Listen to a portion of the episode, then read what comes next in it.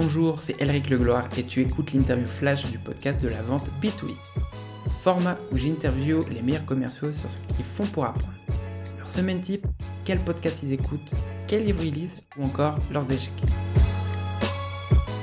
Et aujourd'hui, dans un nouvel épisode, je reçois Julien Duobois, VP of Sales chez Chili Piper.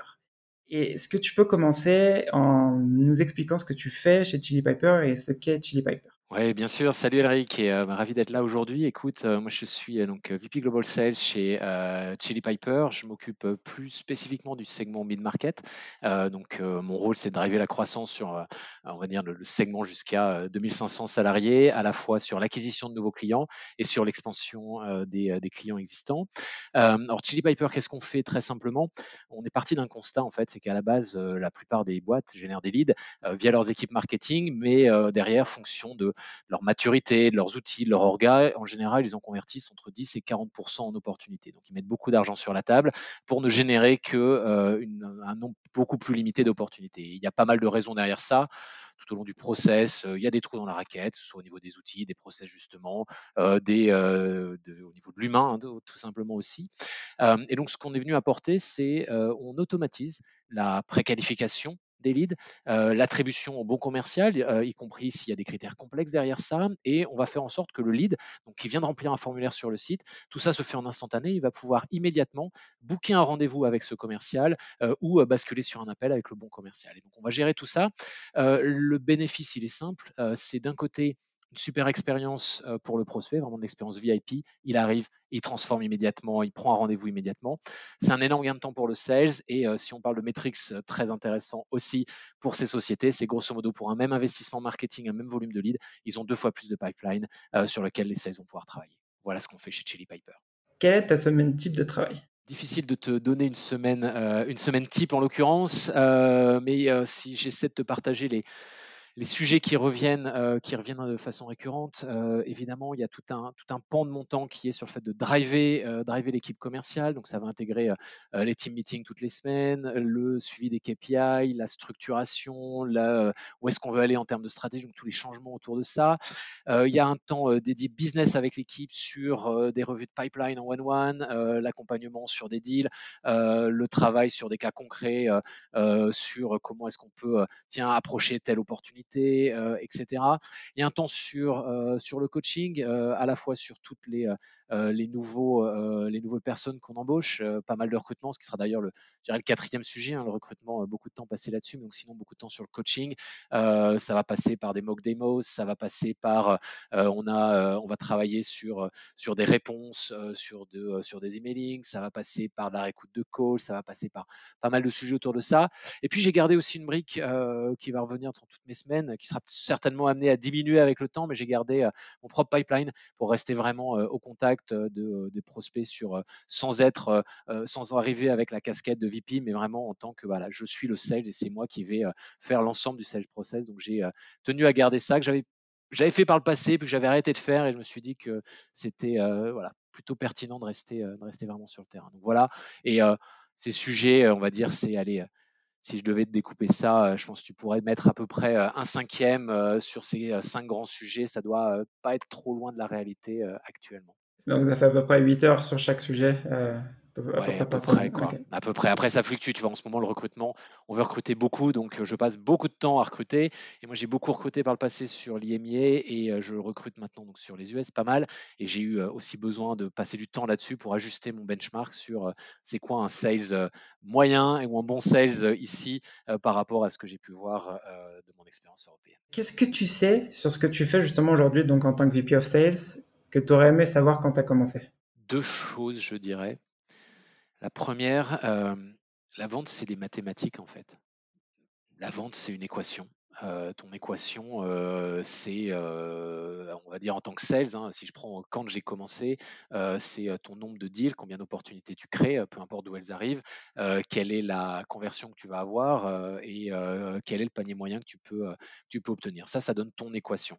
Après, bien sûr, tu vas avoir ça, tu vas pouvoir le, tirer la même chose au niveau de l'équipe, tu vas pouvoir affiner par, par je dirais, canaux. Est-ce que ça vient du marketing ou est-ce que c'est toi qui vas aller sourcer, donc prospecter, sourcer des opportunités? En sachant ça, en fait, l'intérêt, c'est que je suis toujours très surpris de beaucoup de sales qui ne connaissent pas leurs indicateurs en fait. Ils savent pas comment ils ont, ok, j'ai signé 50 000 ce mois-ci, euh, ok, mais en fait, tu as ouvert combien d'opportunités euh, et euh, tu as converti à combien et, c'est quoi ton panier et, comment tu te compares par rapport aux autres. Et, bien sûr, le manager, il peut aider là-dessus, mais je pense que le sales a un rôle très important à connaître ses indicateurs, ses métriques et à se dire, ok, comment moi, je peux être acteur de ma progression, je dois m'améliorer sur tel indicateur, il faut que je prospecte plus, il faut que j'améliore ma conversion sur l'inbound parce que je suis un peu en dessous des autres.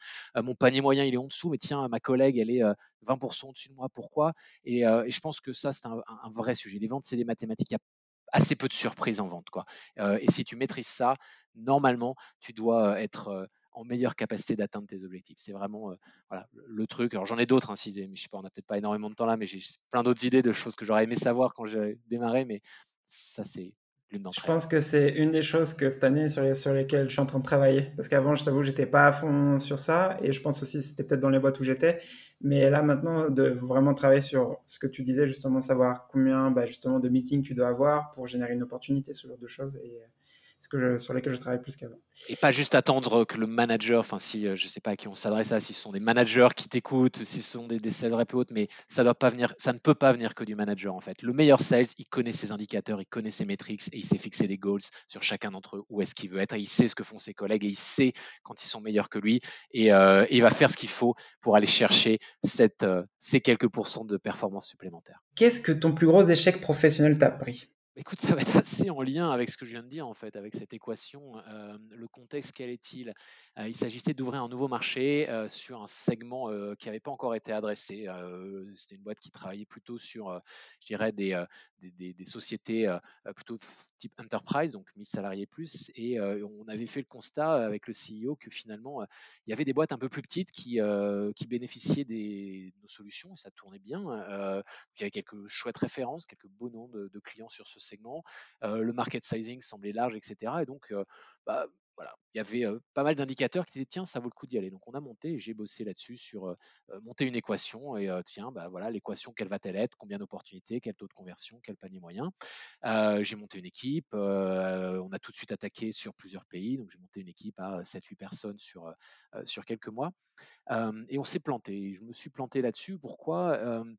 En fait, après 4-5 mois, on a regardé cette équation et, en fait, sur le taux de conversion, on était à 90% de ce qu'on voulait, là où, on voulait être. À peu près pareil sur le panier moyen, donc ça veut dire on n'était pas loin. Après 4-5 mois, c'est bon, c'est très bon et, on va pouvoir s'améliorer. Par contre, on était à même pas 50% de la target sur notre capacité à générer des opportunités. Et l'une des raisons, en fait, c'est que en fait, cette cible qu'on avait adressée, on l'a mal comprise, en fait. Et donc, ce que ça m'a appris, en fait, c'est avant d'ouvrir, avant de quand tu montes un go-to-market, avant d'ouvrir un marché, etc., on parle beaucoup d'ICP, etc., mais vraiment d'affiner, c'est OK, pourquoi tes clients existants, pourquoi est-ce qu'ils t'ont acheté, pour surtout, surtout pas se tromper dans l'interprétation des signaux. Parce que la conséquence, c'est que, évidemment, si tu choisis la mauvaise cible, tu vas te planter. Et dans le cas présent, on a, j'ai suivi, on n'a pas suivi les bons signaux, en fait. Les sociétés qui nous, nous achetaient sur ce segment, en fait, elles avaient des, au-delà de la taille, en fait, elles avaient une caractéristique supplémentaire par le fait qu'elles attiraient, c'était dans le SaaS RH, et parce qu'elles attiraient beaucoup, beaucoup de, euh, euh, de candidats parce qu'elles avaient une forte notoriété. Et donc, c'était des petites sociétés dans le secteur de la mode, de la restauration qui attiraient beaucoup de monde. Mais euh, tu ne peux pas extrapoler de ça que beaucoup d'autres boîtes dans ce segment-là vont avoir les mêmes problématiques. Et donc, on s'est planté là-dessus parce que finalement, le market sizing était beaucoup plus petit. Les efforts pour générer des opportunités étaient plus élevés et l'équation économique, elle passait pas. En fait, on devait mettre beaucoup plus d'efforts pour générer trop peu de business à la fin. Voilà ce que ça m'a appris vraiment. Affiner ton go-to-market euh, sur euh, pourquoi tes clients t'ont acheté et euh, comment tu vas aller les, les toucher. Quelle est la chose qui t'a le plus aidé à accélérer l'apprentissage de ce que tu fais aujourd'hui?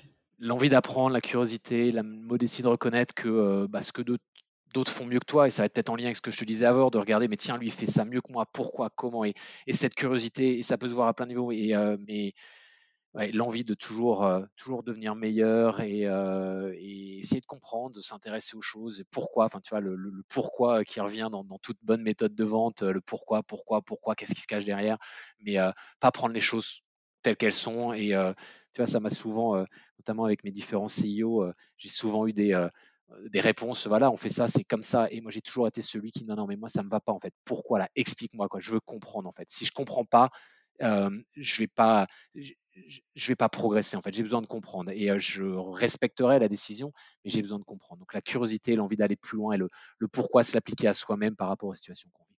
Quelles ressources, et quand je dis ressources, ça peut être livre, podcast, blog ou autre chose, t'as le plus aidé dans ta carrière? J'ai plein de livres intéressants, mais euh, je pense que je les ai plus lus sur les, euh, tu vois, les, les 3-4 dernières années. Donc ça m'a évidemment aidé.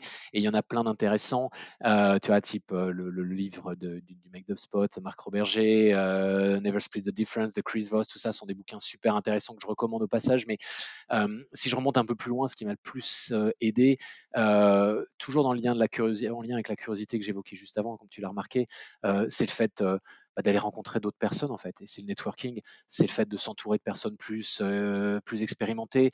Euh, alors ça va peut-être paraître fou ce que je vais dire, mais tu vois, c'est euh, tu fais un séminaire commercial avec plein de collègues, c'est super, tu fais la fête, c'est cool. Bah, c'est bien aussi d'en profiter pour aller discuter avec ton N plus 3 avec qui tu n'as jamais l'occasion de parler. Tu vois, c'est des choses que j'ai eu l'occasion de faire dans ma carrière quand j'étais plus jeune et tu apprends beaucoup et, et ces personnes-là, tu vas pouvoir les, solliciter potentiellement pour d'autres sujets. Enfin, voilà, s'entourer des personnes, être curieux, aller vers les autres, essayer de comprendre ce qu'ils font, comment ils font, comment ils adressent telle ou telle problématique. Ce que tu fais quelque part par ton, par ton podcast, quoi. Mais c'est vraiment euh, euh, cette curiosité, cette ressource, aller vers les autres est vraiment un point super important. Si tu avais un conseil à donner, et eh ben, ce conseil, ça va être pour une personne en fait qui est dans le même poste que toi, qui écouterait le podcast. Donc, c'est quel serait ton conseil? Mon conseil, c'est keep it simple and have fun. On est dans un métier, euh, tu vois, je,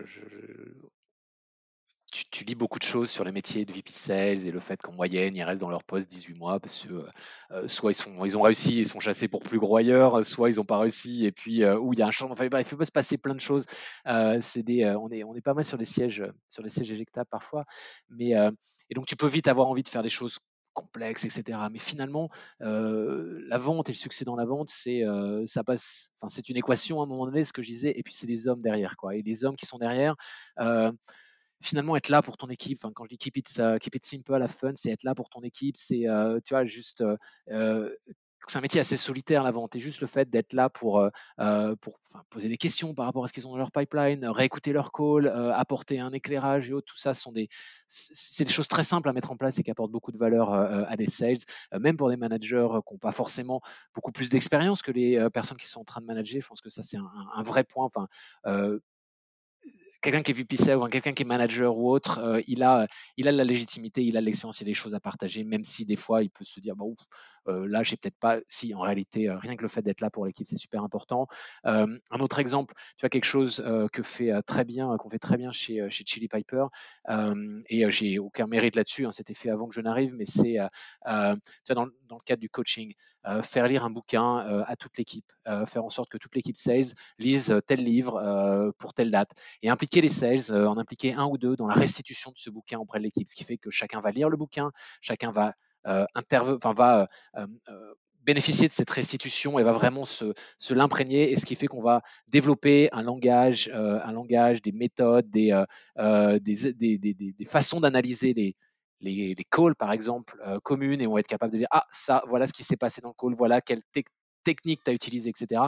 C'est super efficace et c'est super simple en l'occurrence à mettre en place. Et c'est plutôt fun parce qu'en l'occurrence, ça permet à tout le monde de s'impliquer et de progresser.